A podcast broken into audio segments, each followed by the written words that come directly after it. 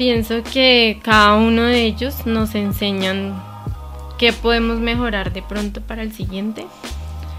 Eh, y que no es nuestra responsabilidad siempre. O sea, sí es nuestra responsabilidad, pero no es nuestra culpa si no todo sale bien.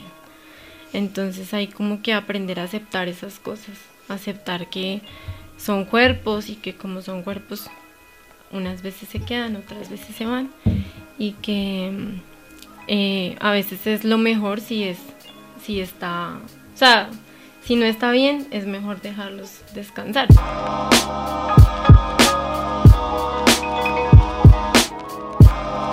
Hola, ¿cómo están? Bienvenidos a un episodio más de No es solo un animal. Muchas gracias a todos ustedes por difundir, por compartir, por darle like y por suscribirse a nuestro canal de YouTube. Miren, hasta ahora yo debo decirles que los invitados que hemos tenido acá, aparte de que nos han contado unas historias muy bonitas, pues hacen cosas muy interesantes sobre los animales y hoy no es la excepción. Hoy estamos con Alejandra Alvarado, ella estudió medicina veterinaria y hoy en día tiene una clínica veterinaria que se llama Bipets. Aleja, ¿cómo estás? Hola Mari, ¿cómo estás? Un gusto volverte a ver. Oye, hace muchos años no nos veíamos. Sí. ha pasado bastante y un poco para que se entienda el contexto, yo estudié tres semestres de veterinaria, Aleja terminó y yo me salí y cogí otros caminos. Aleja, comencemos por el principio.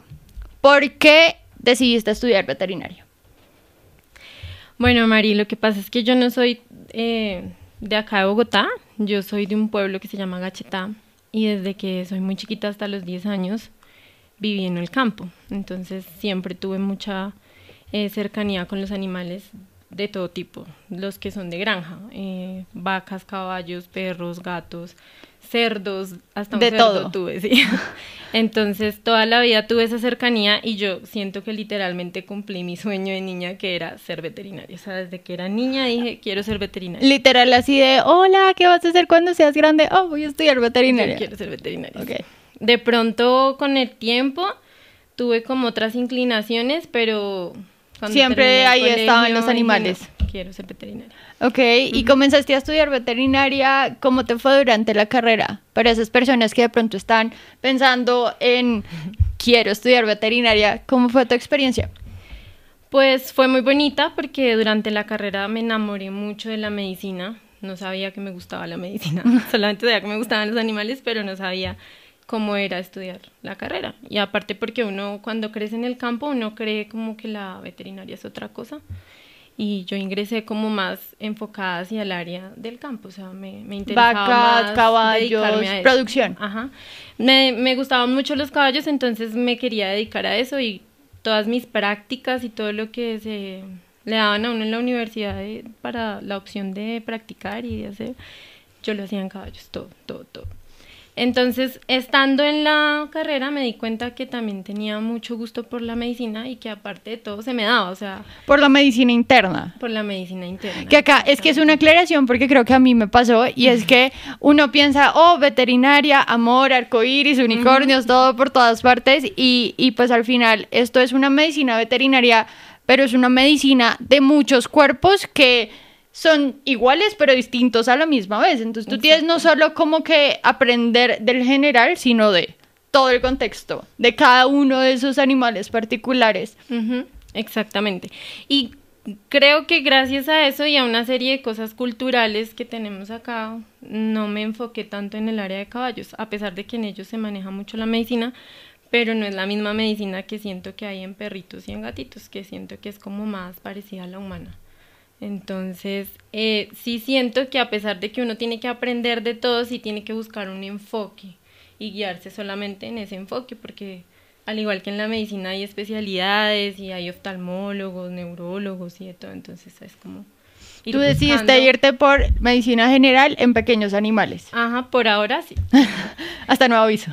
Eh, no, estoy esperando estar un poquito más estable para poder continuar estudiando. Ok. Aleja, listo. Decides que te vas a ir por la rama de, de los pequeños animales. ¿Y qué pasa? ¿Te gradúas? ¿Cómo, ¿Cómo es el medio de un veterinario cuando se, eh, se gradúa? Pues cuando yo lo hice, ahorita no sé cómo esté el tema de la educación, Pero cuando yo salí, pues me di cuenta que yo no sabía nada. Literalmente no sabía nada. Nada, todo... ¿Siguen siendo me 10 llegaba- semestres? Sí, 10 y la, la 10 y práctica. Pues ahorita no sé, cuando yo salí... ¿Eran 10? Eran 10 práctica y tú tenías que hacer durante los semestres, entre vacaciones, horas de práctica. Pero creo que eso lo han quitado un poco. No sé ahorita cómo está. O sea, para que se den cuenta cómo es. O sea, Mm. esto es una carrera de verdad rigurosa, Sí. intensa. Entonces yo trabajé mucho tiempo como auxiliar porque me di cuenta, o sea, siento que al igual que en la medicina humana, eh, es un poco irresponsable uno salir y empezar ya a ejercer, porque son vidas y estamos aprendiendo todavía, o sea, todavía yo estoy aprendiendo y seguiré aprendiendo mucho. Entonces, eh, salir a hacer consultas y, encarga, y que a tu cargo quede la responsabilidad de una vida y uno no entender muchas cosas porque uno cuando sale de la universidad uno no sabe. Pues sabe la teoría, pero no sabe en realidad lo que es una enfermedad así en vivo. Como dice el dicho, el dicho el hecho hay mucho trecho y, y, y, y eso me pasa a mí también pues desde el adiestramiento que claro, uno se sabe cómo es que es la cosa, pero después póngalo en un, en un ser pues que siente, que tiene un contexto, que tiene como unas cosas específicas. Entonces, comenzaste a ser Auxiliar. auxiliar. ¿Cómo te fue siendo auxi- Auxiliar. Pues es muy chévere porque uno va de la mano aprendiendo, pero así como aprendes cosas que te hacen que tú dices, "Ush, qué chévere, también a veces aprendes cosas que de pronto no están tan bonitas. Entonces, en general, eh, siento que fue un buen recorrido poder empezar como auxiliar. Luego de eso empecé como médica interna, que son como los médicos que están encargados del área de hospital. Y ya después de haber, digamos, como tenido cierto tiempo, de haber visto cierta cantidad de casos, ya ahí sí ya me lancé a, voy a empezar a atender consultas, que es como ejercer la medicina literal interna, o sea, es hacer interpretación de laboratorio, analizar un paciente, ellos a uno no le hablan, entonces es un poco difícil tomar la decisión de decir, voy a hacer consulta. ¿Y qué te llevó a sentirte lista? Como, No, ya. yo todavía siento que no estoy lista. o sea, todavía hay casos que digo, uff, me toca leer mucho porque todos los días llegan y, y no, no, no una sola enfermedad se manifiesta igual en todos. De acuerdo. En cada uno es distinta, entonces, eh, pues, y son muy inespecíficas, entonces siempre tengo que estar leyendo, entonces realmente no hubo un detonante de yo decir, ya estoy lista, sino empecé a, a sentir que las cosas que hacía de pronto daban buen resultado, entonces empecé a ver los perritos cómo empezaban. Y, y digamos que cuando entraban a hospital y, y ya yo sabía como, ah, yo le haría este tratamiento, ah, yo le haría esto, y yo veía que esas cosas daban su, o tenían efecto, eh, yo dije, listo, yo creo que ya puedo Estoy lista. empezar a, a tener mis propios pacientes. Además, porque soy del, del la línea que piensa que un paciente siempre debe ir de la misma, del mismo veterinario. O sea, siempre debe ser el mismo veterinario quien haga el seguimiento porque uno aprende Cuando a cambian. conocerlos.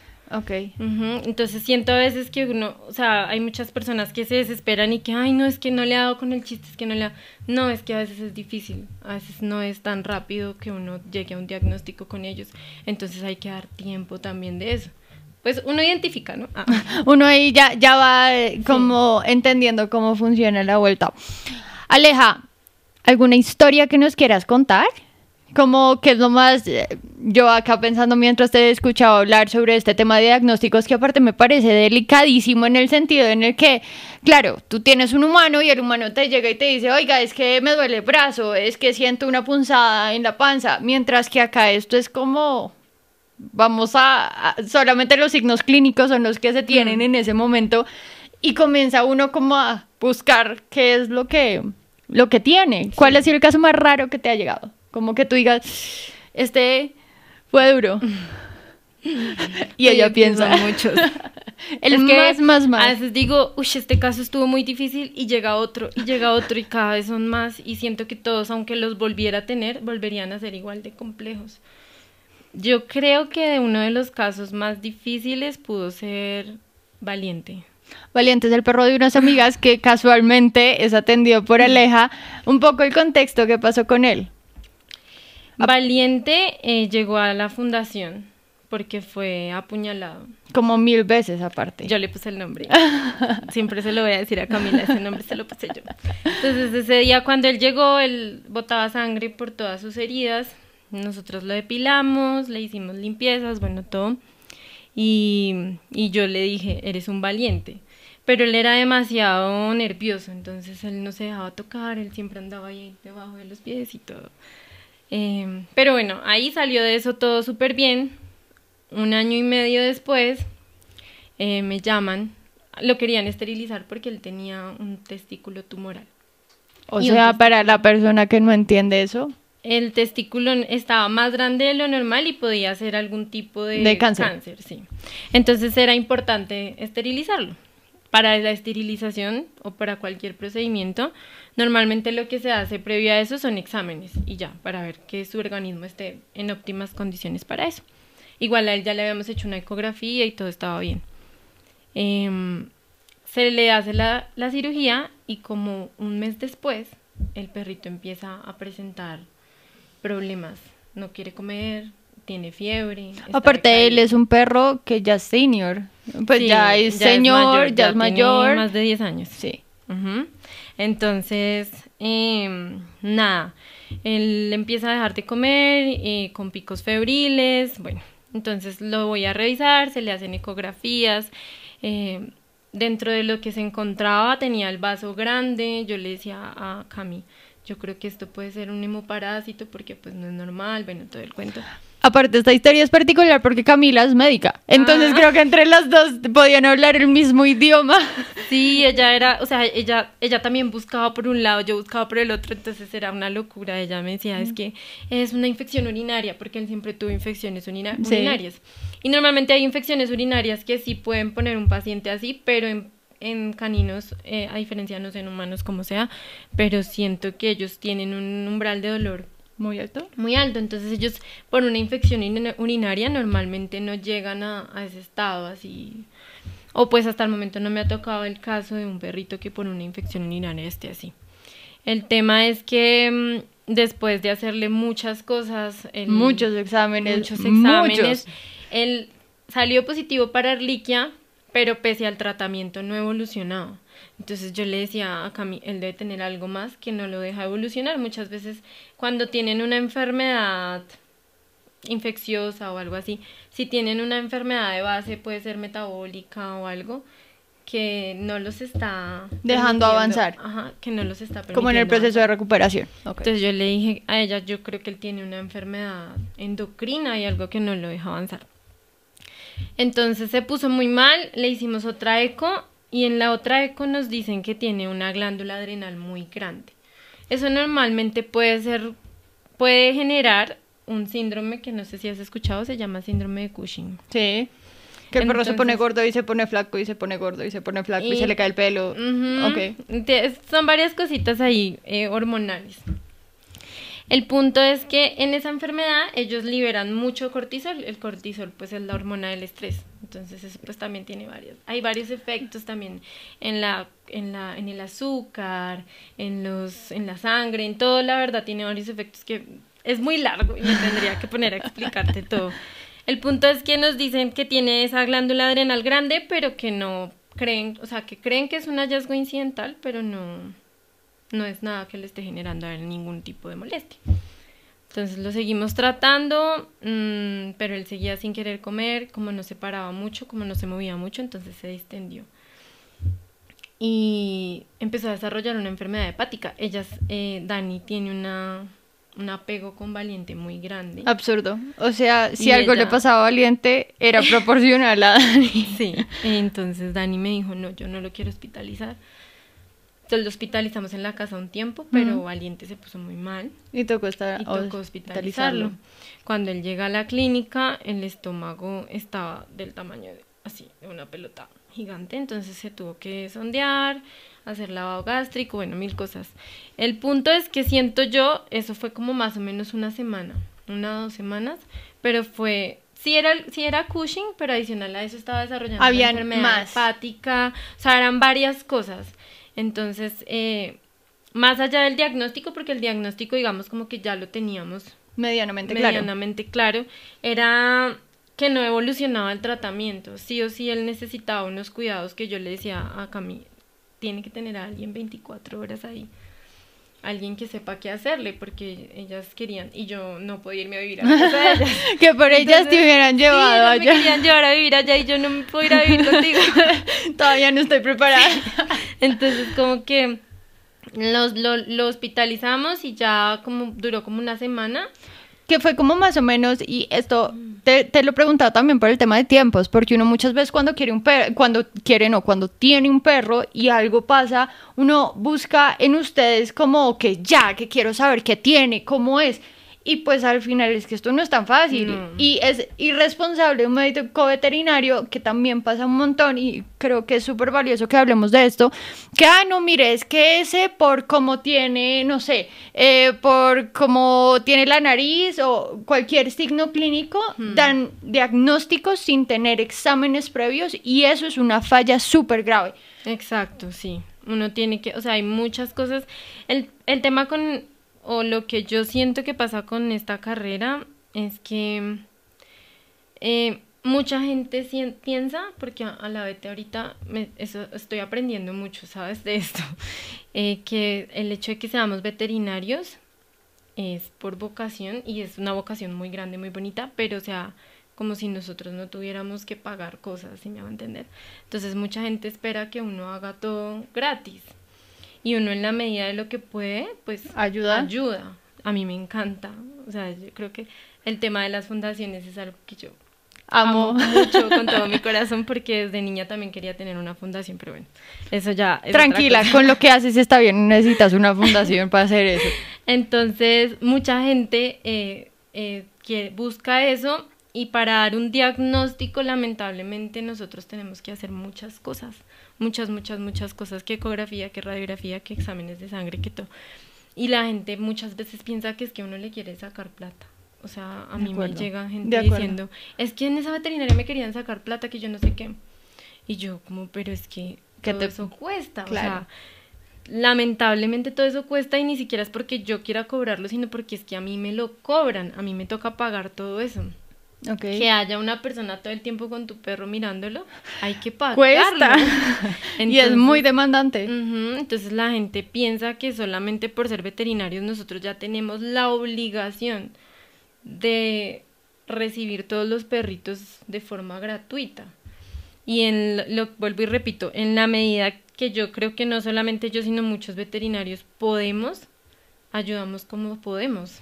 Porque también va al punto de que cuando uno trabaja en una veterinaria, que en, en otra veterinaria que es de otra persona, eh, y uno de pronto no tiene como el poder de decidir sobre muchas cosas, eh, se limita mucho. Entonces la gente siempre lo ve a uno como el malo, pero uno lamentablemente pues, Pues no está depende de- bajo, de uno, bajo claro. ciertas reglas que no podemos ni hacer exámenes bajo cuerda, ni, o sea, hay muchas cosas que no podemos hacer porque todo eso, eh, esto es una empresa también, o sea, es un negocio. Absolutamente. Y al final es tu profesión, tu trabajo y pues tú vives de eso. o sea, hay, hay, hay que pagarlo y por eso me, me parecía importante mencionarlo porque veo que a diario pasa mucho y, y que al final pues ustedes hacen un- una labor, una profesión que, que requiere mucho esfuerzo en muchos ámbitos. O sea, no es solo el perro, es la familia, es... Ahora tú, por ejemplo, ya nos contaste que eras auxiliar, listo, decidiste lanzarte como al mundo de ya, listo, estoy preparada para tener mis clientes. ¿Qué pasó después de eso? Cuando yo atendí consultas. Sí, ya tenías tus primero- consultas, comenzaste como a ser independiente y a qué llegaste. Primero trabajé mucho tiempo en veterinarias atendiendo consultas, que en una de esas me acuerdo que te dije, por favor, yo quiero ayudarte, yo no sé qué, por eso digo que una vez es- quiere tomar decisiones donde no lo dejan tomar decisiones. Sí. Que tuve un, te, te quedé mal, Ah, lo siento. Y había que decirlo públicamente, si me habían dicho por ahí.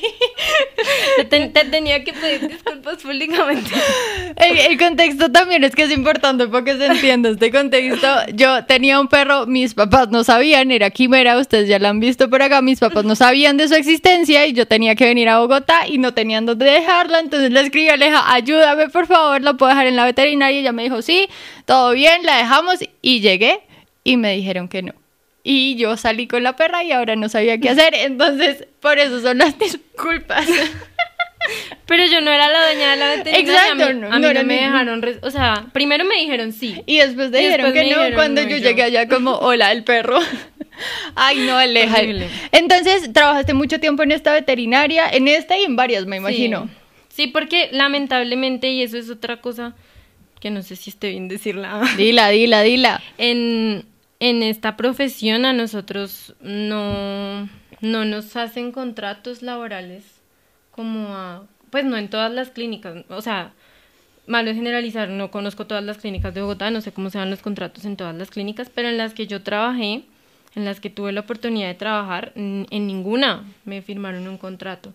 Y entonces, ¿cómo era el... O sea, A tú mí me hacían ir por turnos, por turnos, pero eran turnos todos los días, o sea, no era un turno a la semana, un turno al mes, no eran todos los días. O sea, yo sabía que yo tenía que llegar allá a diario, pero yo no tenía ningún contrato laboral, solo me pagaban mi turno. Y creo que así le pasa a mucha gente.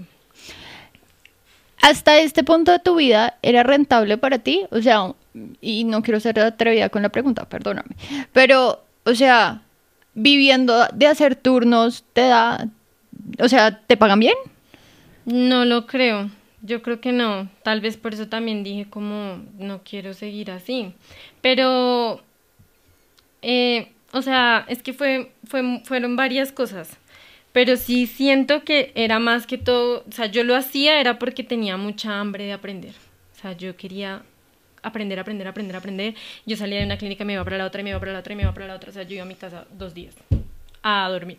Porque yo salía, o sea, literal, yo empacaba ¿De cuántos son los turnos que tienes? De 12 horas máximo. Ok. Ma- máximo, no, mínimo. Mínimo. Porque hay gente que se los hace de 24, ¿cierto? Sí, de hecho yo trabajé en una clínica en la que, sí, en la que los domingos eran 24 y habían turnos de noche que eran de 19 horas. Ouch. Ok. El tema es que yo tenía muchas ganas de aprender, entonces a mi turno que me daban yo lo cogía. No me importaba si no dormía yo, yo quiero, yo quiero, yo quiero. Y ya, fue eso más que todo. Y aparte que para tener un salario medio bueno hay que hacer eso, hay que doblegarse y hacer como turnos 72, 48 horas y un montón de cosas. Qué pesado. En lo que a mí me tocó, no sé la experiencia de las demás, de los demás veterinarios como sea, y de seguro que habrán clínicas que paguen muy bien y que sea todo color de rosa. Pero en lo que a mí me tocó fue así, y no me quejo. Eso me permitió coger experiencia de muchas veterinarias, eso me ayudó, o sea, aprender cosas buenas, cosas que de pronto dije, uy, esto no lo quiero hacer, o esto no me sirve, o eso, eso también es importante. Yo. Súper importante, porque yo creo que si a uno le va bien, pues súper, tin, todo ganador, tin, tin, tin, pero yo creo que las malas experiencias uno también aprende un montón y ok, ¿cómo podría hacerlo diferente tal vez la próxima vez? O de lo que dices de, así no me gusta, esto no es lo que quiero. Sí. Súper importante eso. Aleja, ya tenías como un criterio, ya comenzaste a entender, a, a tener como todo el conocimiento, tus propios clientes. ¿Cómo llegas a decir, ok, voy a montar mi propia veterinaria? Esa fue una decisión muy extraña. Siempre lo quise, ¿no? Yo siempre dije, yo quiero mi veterinaria, yo quiero mi veterinaria. Pero eh, era irresponsable y siento aún que todavía me apoyo mucho en otros médicos. Soy una persona eh, que todo el tiempo busca más y... Sí, como más ideas, más tú qué opinas, Conocimiento. tengo este caso, no sé cómo me puedes ayudar de pronto, bueno. Todavía lo hago aún cuando ya tengo mi veterinaria, pero lo hago y con seguridad lo voy a seguir haciendo. Eh, creo que lo hice cuando empecé a trabajar a domicilio, que empecé a tener como ya mis propios pacientes y yo los hospitalizaba en diferentes clínicas. Entonces me empezó ese desespero. Yo soy muy desesperada por los perros que yo veo y por cómo evolucionan. Entonces yo decía, no, yo quiero ir a verlo. Entonces yo empezaba a hospitalizar a un perro y me la pasaba ya metida con el perro. Entonces como que yo le estaba pagando a la veterinaria, pero era yo quien iba a hacer el trabajo. Entonces yo dije, no. Entonces eh, yo quería como un lugar donde yo pudiera tener el control de si el perro está vomitando, el perro está haciendo tal cosa, entonces yo lo estoy viendo. Y se me dificultaba mucho si seguía trabajando a domicilio, porque o seguía viendo perritos a domicilio o veía los que tenía hospitalizados. Entonces, a partir de eso dije, no, ya, yo quiero un sitio donde yo pueda tener los perros. La fundación fue un paso o un empujón. La, la de One Opportunity. Oye, sí. Oli, Ali, ¿cómo estás? Un saludo muy especial para Ali, que la quiero mucho. De One Opportunity, vayan y la siguen en redes sociales. Paréntesis, cuña. ¿Cómo son las redes sociales de tu veterinaria? Es biped.cb. Así que vayan y la sigan, continuemos con la historia. Entonces, eh, Ali todo el tiempo rescata perritos y yo tenía que yo tenía que hospitalizarlos, pero yo no, o sea, encontraba una, pero a Ali esa no le gustaba, encontraba otra, pero allá la habían mirado, o sea, el perro no le había gustado al perro, entonces varias rotamos por varias, por varias, por varias, entonces como que Ali también me presionó como no ya. Necesitas. Aparte porque eh, hay muchos perritos que a veces no reciben en ciertas veterinarias, entonces a Ali eso le generaba mucha frustración, como que le cerraran la puerta a un perrito o algo así, y yo entiendo las veterinarias claramente, sobre todo cuando son moquillos. Sí, virales, parvos, moquillos. No todas las veterinarias están en capacidad para hacerlo. Exacto, y lo entiendo, antes no lo entendía, ahora sí lo entiendo, eso también lo aprendí ahorita. Sí, el tema de las virales es duro. Entonces, con Ali era algo muy frustrante porque ella quería poder también tener el control de todos sus perritos y cuando yo no los podía hospitalizar, pues ella no podía estar tan al pendiente. Entonces, eh, creo que básicamente fue algo que yo quería, que me vi obligada a hacer y que Ali me apoyó. Entonces dije, bueno, lo voy a hacer. ¿Cómo fue este proceso de construcción de tu veterinaria? O sea, ya venías de tener experiencia, pero ahora literal te convertiste en una empresaria, en una emprendedora, literal. Y, y se ríe, pero es verdad, es verdad. Pero estoy aprendiendo, soy pésima todavía. Porque, porque pues pasas de un mundo en donde todo el día estás metida con perros, ahora a clientes, eh, declaraciones de renta, eh, pago de servicios, de arriendo, de un Mm. montón de cosas. ¿Cómo fue esa construcción? Me sigo construyendo, ¿no? porque la Todos los días, sí. nueva. La vet es nueva, apenas llevo cuatro meses de haber abierto. Eh, y es todos los días estoy aprendiendo, porque yo nunca he sido administradora de empresas ni tengo ni idea. Algo que no me enseñaron en la universidad jamás es cómo administrarme. Eh, entonces, básicamente eso de- eh, ha sido todo un proceso donde pues hasta ahora estoy como empezando a, a ordenarme, eh, a ordenar mis cuentas, porque también tengo que pagar empleados, entonces... ¿Cuántos empleados tienes? Ahorita tengo tres. ¿Y qué servicios ofrece la veterinaria? Mm, la Betty ofrece todo. Dame Ofrece más, todo, dame más. pero- Pero ofrece todo programado. Es, ofrece servicio de hospital, ofrece pues las consultas, consulta con especialista. Lo único que no me siento en condiciones de atender eh, son urgencias nocturnas, sobre todo cuando tienen eh, traumatismos severos. Es que esas son duras, el perro atropellado que se le salió la pata o que el ojo se salió también, esos son duros. Eso todavía no lo puedo, no me, no creo que lo pueda ofrecer porque pues no tengo los equipos ahí como tal, todo me toca programarlo. Sí van los especialistas a hacer todo, pero ahí no están.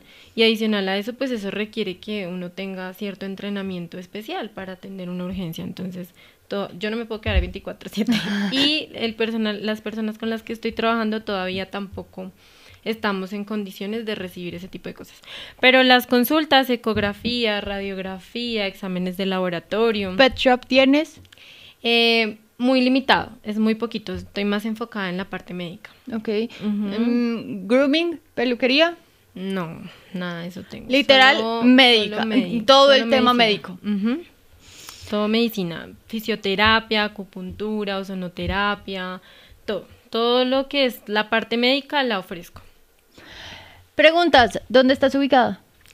Eh, la veterinaria queda en la avenida Calle 100, número 6721, al lado de Floresta, literal. O sea, estás como en la mitad de todo Bogotá y lista. Sí, pero ahorita preciso como están en la hora de las 68, estoy tapada. O sea, tengo una lona Ah, así en la no, cara. que está, no, ¿Y cuando, cuánto dicen que dura la hora?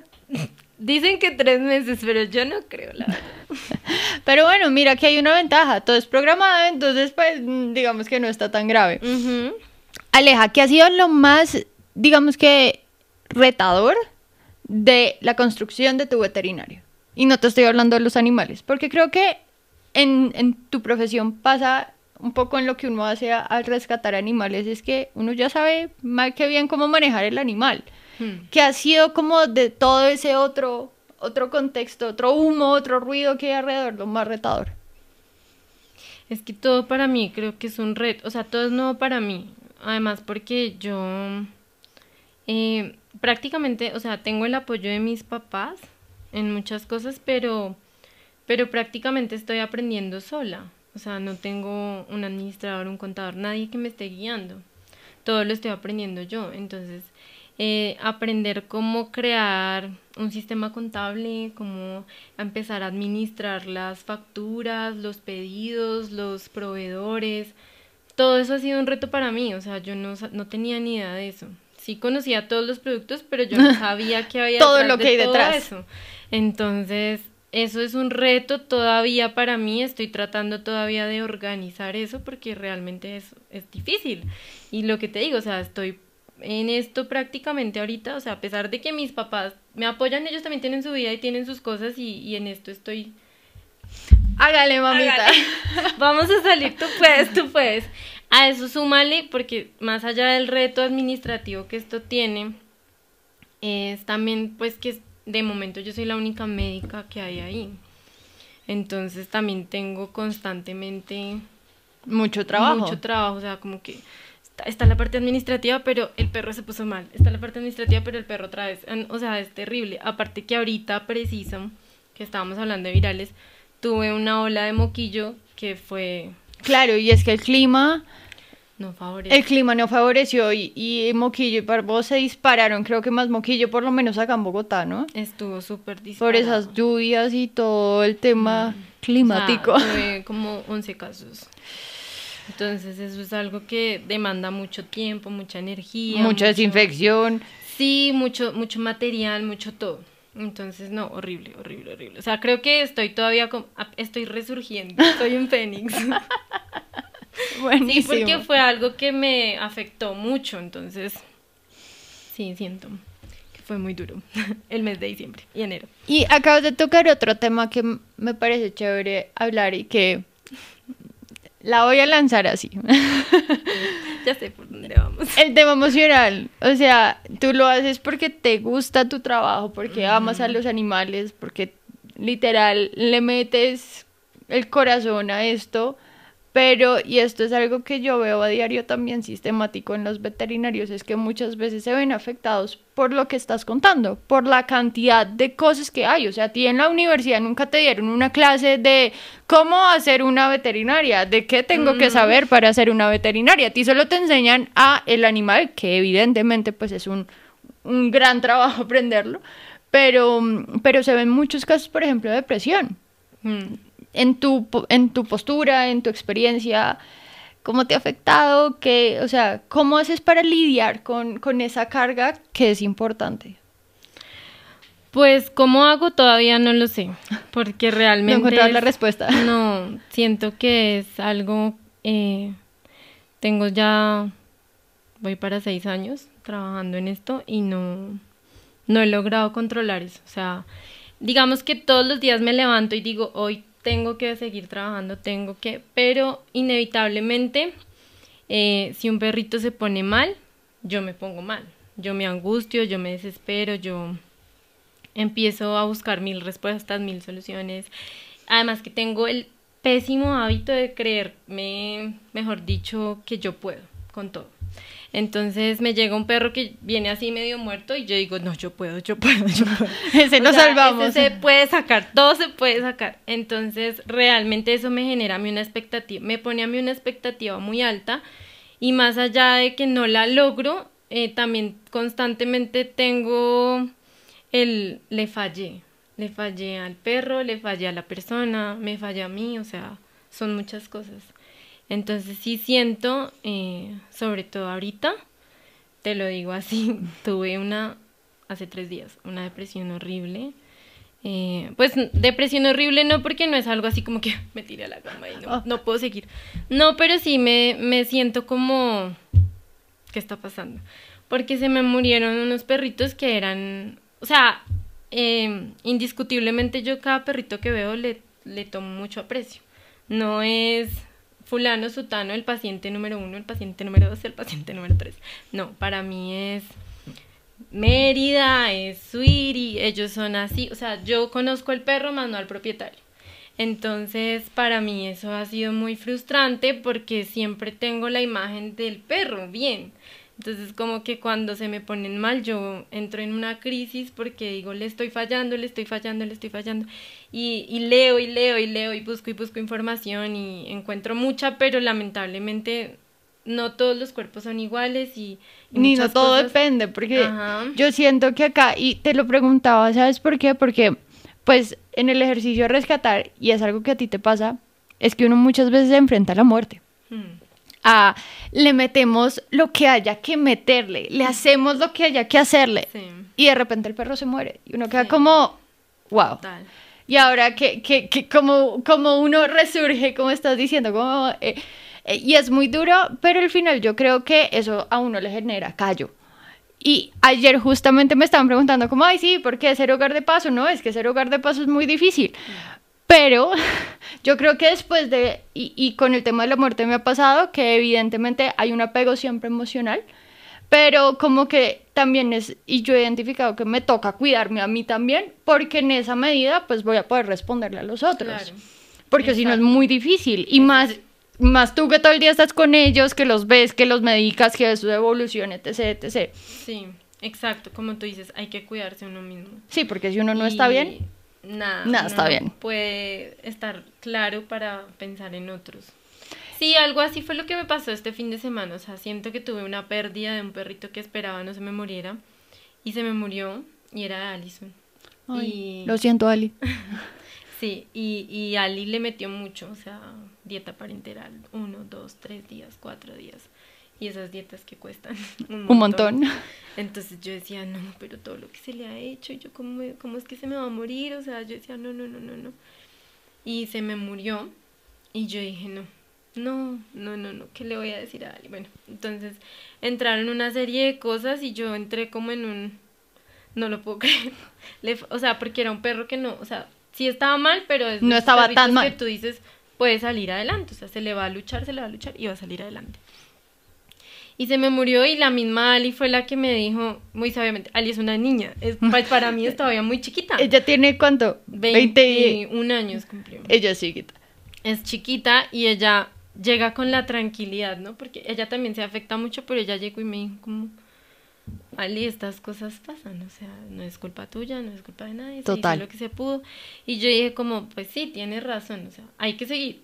Mañana llegan otros perros y hay que seguir. Mañana tienes otro reto distinto. sí, entonces, sí, la verdad es un tema bien complejo y, y nosotros tenemos como que aprender a aceptar que no todas las batallas se ganan.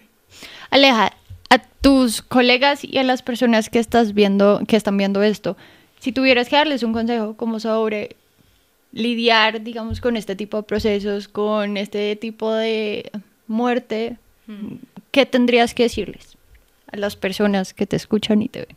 Mm, pienso que cada uno de ellos nos enseñan qué podemos mejorar de pronto para el siguiente. Eh, y que no es nuestra responsabilidad siempre. O sea, sí es nuestra responsabilidad, pero no es nuestra culpa si no todo sale bien. Entonces hay como que aprender a aceptar esas cosas, aceptar que son cuerpos y que como son cuerpos, unas veces se quedan, otras veces se van y que eh, a veces es lo mejor si es, si está, o sea, si no está bien, es mejor dejarlos descansar. Digamos, en el caso que a mí me afecta tanto es tener que tomar una decisión de una eutanasia. Eh, sí siento que hay como que aprender a, controlar esa emoción, esa, ese, ese aferrar a que yo puedo, yo puedo, yo puedo y, y se va a salvar. A veces lo que hace es prolongar una, ese sufrimiento, ese dolor. Sí. Entonces sí siento que a veces está bien mirar las cosas con objetividad y no desde el lado de vista que yo puedo, yo puedo, yo puedo y si se murió es mi culpa porque eso también lo carga uno. Un montón. Entonces, como aprender a soltar eso y entender que esas cosas pasan. Me encanta. Gran mensaje. Anótalo.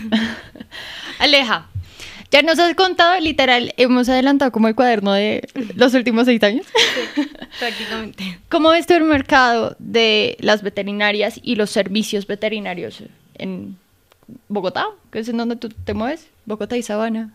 El mercado. O ¿Está sea, creciendo? ¿No está, está creciendo. Eh, en tu experiencia, que llevas poco, pero ¿cuáles son como esas cosas a las que quieres llegar con tu veterinario? Bueno, eh, yo creo que el mercado está creciendo mucho. Hay muchos perros. Muchos, muchos, muchos. La gente tiene muchos perros y es que entiendo por qué los tiene, porque es que de verdad que es lo mejor. Perros y gatos, porque los gatos también son hermosos. Eh, siento que está creciendo mucho y a la vez hay mucha competencia. O sea, como, así como hay mucha demanda, hay mucha competencia. Entonces, en lo que creo es que ya si, me, si vamos a entrar en lo que es mi veterinaria, siento que la forma de ser más competente es siempre prestando el mejor servicio. Y más allá de, o sea, lo que siempre he pensado con mi vete es que quiero darle, o sea, que el, el, la- el propietario, la familia de esa mascota, siempre sienta que ahí su perro está bien.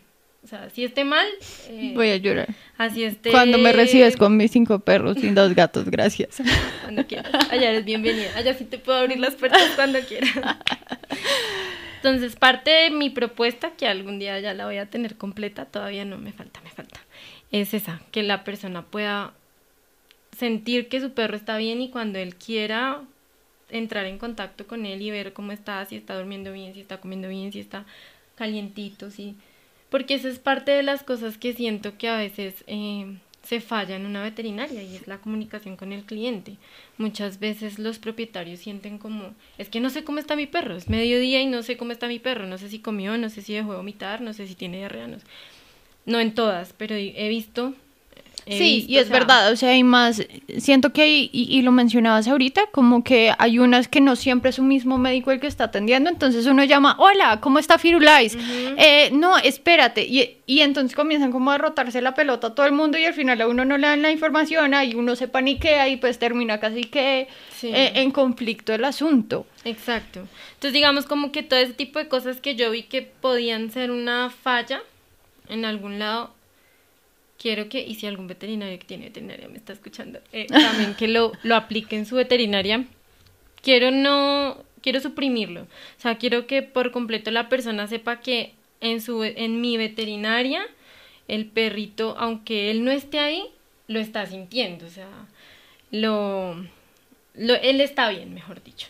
Él está amado, él está cuidado, consentido, no, es, no está porque la gente es, es que lo tienen encerrado dentro de una jaula y yo no sé qué, que muchas veces toca porque es, así también se hace el orden, pero que la persona sienta que su perrito se Está le bien. está dando el Lo mejor. lugar, sí, se le está dando lo, lo mejor de lo mejor, por eso el nombre de la Betty. Ah.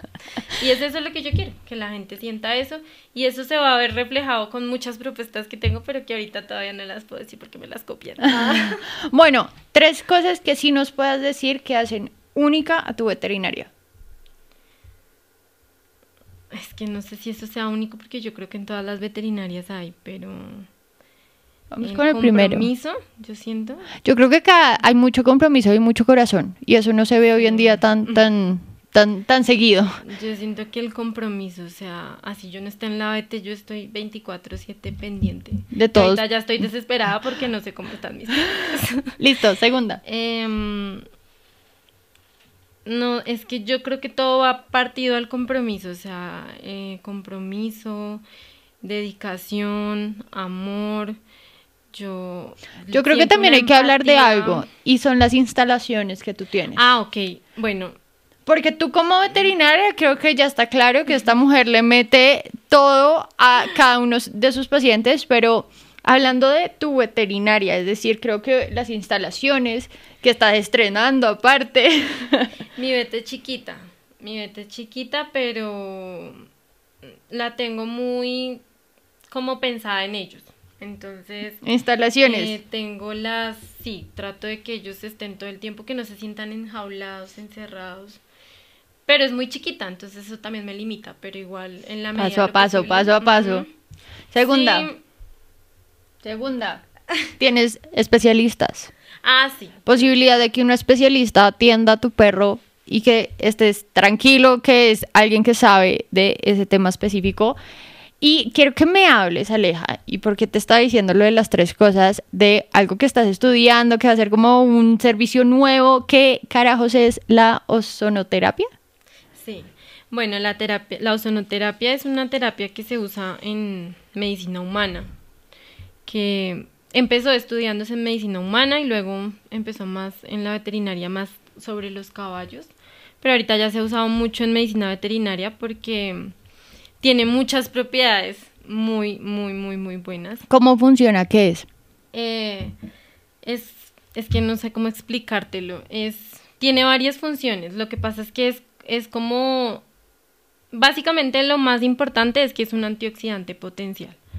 Entonces, a través del oxígeno que pasa por una maquinita, se produce el ozono, eh, se generan diferentes cosas. Pueden ser eh, líquidos para pasar hemoterapia, eh, puede ser para mm, hacer lavados en heridas, para hacer góticas en los ojos. Y eso lo que hace es oxigenar el cuerpo y atrapa también los tejidos, no el cuerpo, sino los tejidos. También atrapa radicales libres, que son como... O sea, para los que no entendemos. Eso es como una parte, eso es como ya la parte final, cuando hay un proceso inflamatorio, infeccioso o algo en una célula, la célula automáticamente empieza a eliminar desechos. Y esos desechos nosotros los llamamos radicales libres. Ya. Entonces, el ozono lo que hace es atrapar eso y eliminarlo.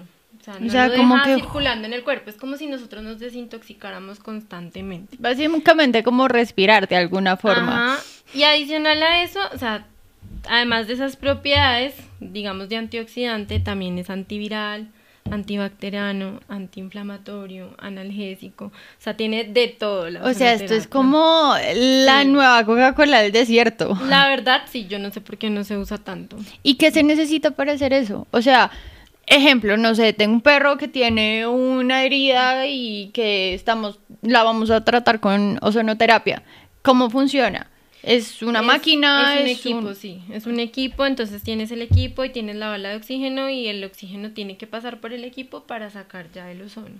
Dependiendo de lo que el veterinario o la persona, el, sí, el, médico tratante. El, médico tratante determine tanto la vía o, sí, ¿Cuál es la necesidad? La necesidad de cada paciente, eh, pues el manejo de la máquina y el equipo, pero básicamente lo único que se necesita es el equipo y el paciente, y pues que el paciente esté en condiciones porque también tiene sus contraindicaciones. Entonces, ya teniendo las dos, lo que sí es que es una terapia más de tiempo. O sea, no es, es algo así como... No es como la terapia de choque de hay que ponerle tin, tin, tin, sino acá es un proceso un poco son más... Son sesiones, son sesiones y no es algo que tú, de pronto sí ves respuesta inmediata, pero no es eh, completa. Entonces requiere que haya un, como algo así parecido al oficio, como que requiere que vayan a, o como la acupuntura para ver una evolución en el proceso. Exactamente. Igual que el ozono eh, también el ozono también funciona muy bien como antiinflamatorio local o sea también se pone intramuscular en la columna. Todos los días uno aprende cosas nuevas, eso está súper cool. Es muy, muy bueno. Yo he visto muchos pacientes, la verdad, con problemas articulares en la columna, que tú los ves ya aquí comiendo. Ejemplos como displasia de cadera, se puede comenzar. Te pongo un contexto, médica, por favor. Enzo es uno de mis perros, que es un pastor alemán, él tiene dos años, no, tres. Y ya tiene displasia de cadera. ¿Se puede utilizar? Claro. Y funciona para los dolores que puede tener y esta, esta, ¿cómo se llama? ¿Esta medicina? Esta, esta, eh, esta, esa terapia. Esa terapia. Es, Porque es como una terapia alternativa. ¿Esa terapia funciona también eh, como paliativa? Sí, exacto. Y, y lo, a mí lo que más me gusta de esto es que de verdad no hace, o sea, excepto porque tu perrito de pronto tenga anemia o trombocitopenia o algo así, no hace ningún daño, o sea, está, estás todo el tiempo limpiando el cuerpo. Buenísimo. Entonces es, es muy, muy, muy bueno. Por ejemplo, ya que tocaste el tema de tu perrito, el perrito de Allison, el de ella, ella, se llama Tonio. Y él tiene una hemivértebra muy feita. O sea. prácticamente él tiene una vértebra como así y le está comprimiendo la médula espinal. Ok. Que a través de la médula es donde salen todos los nervios. Entonces, básicamente era un perrito que estaba destinado a sufrir de estreñimiento, de incontinencia urinaria, de parálisis, de pérdida de propiocepción, de reflejos, de todo. Y a él se le han hecho muchas terapias. Cada que lo vemos que entra como en un proceso... Una de crisis. Empezamos. Y el perrito lleva dos años así. Y camina y, camina tiene una vida brinca y normal. es súper cansón y le ladra todo y es muy intenso. Buenísimo. Entonces, sí siento que es algo para pacientes crónicos muy bueno. Aleja, ¿qué se viene para ti, tus proyectos? Adelántanos algo. Bueno, yo quiero seguir estudiando. Dentro de lo que quiero seguir estudiando, quiero ser eh, una internista completa, o sea, dedicarme full a la medicina interna. Y me gustaría mucho la neurología. Súper. Eso más adelante, obviamente. Ahorita estoy enfocada full en la BT, pero apenas. Ahorita hacer crecer esa veterinaria que todo el mundo la conozca. Buenísimo. Aleja, cuéntanos cuáles son tus redes sociales, en dónde te pueden encontrar, eh, do- cuáles son los números de contacto, información, dónde te encuentran. Ok. El- me encuentran al lado de Floresta, en Avenida Calle 100, número 6721. Con cita eh, previa. Sí, no, pueden ir en cualquier momento. Lo que pasa es que si requieren un servicio especial es mejor cita previa. Listo. Si no, los voy a reagendar. Eh, mis redes sociales son arroba biped.cb y mi número de teléfono es 315-525-1242.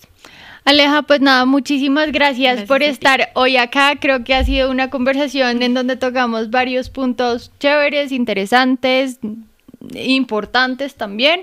A todos ustedes, mil gracias por llegar hasta acá. No se nos olvide suscribirse y darle a la campanita de notificaciones eh, en nuestro canal de YouTube, en Instagram y en YouTube. Nos encuentran como arroba no es solo un animal. Nos vemos en un próximo episodio.